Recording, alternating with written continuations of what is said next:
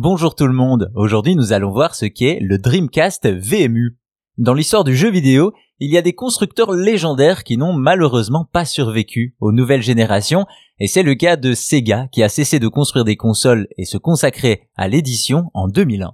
Pourtant, avant ça, leur dernière console était une véritable prouesse technologique pour son époque, la Dreamcast. Cette machine est la première console de jeu en 128 bits et la première à être vendue avec un modem pour pouvoir jouer en ligne, une révolution. Autre atout de la Dreamcast, ses accessoires comme l'inattendu VMU, le Visual Memory Unit.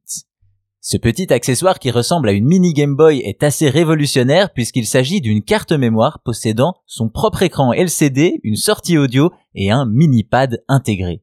À l'usage, le VMU se plaçait dans la manette Dreamcast et comportait un petit stockage qui cachait bon nombre de fonctionnalités.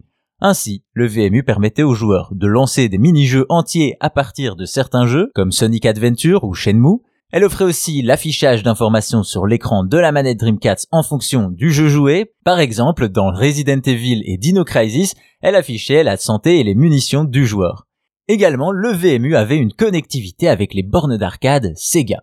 Tout ça dans une carte mémoire qui pouvait également servir de mini console portable.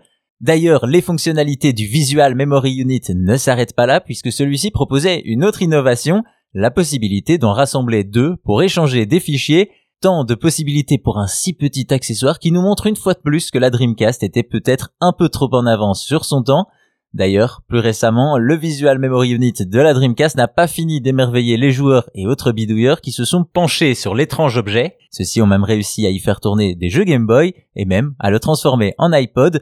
Pas mal pour un accessoire qui était avant tout une carte mémoire.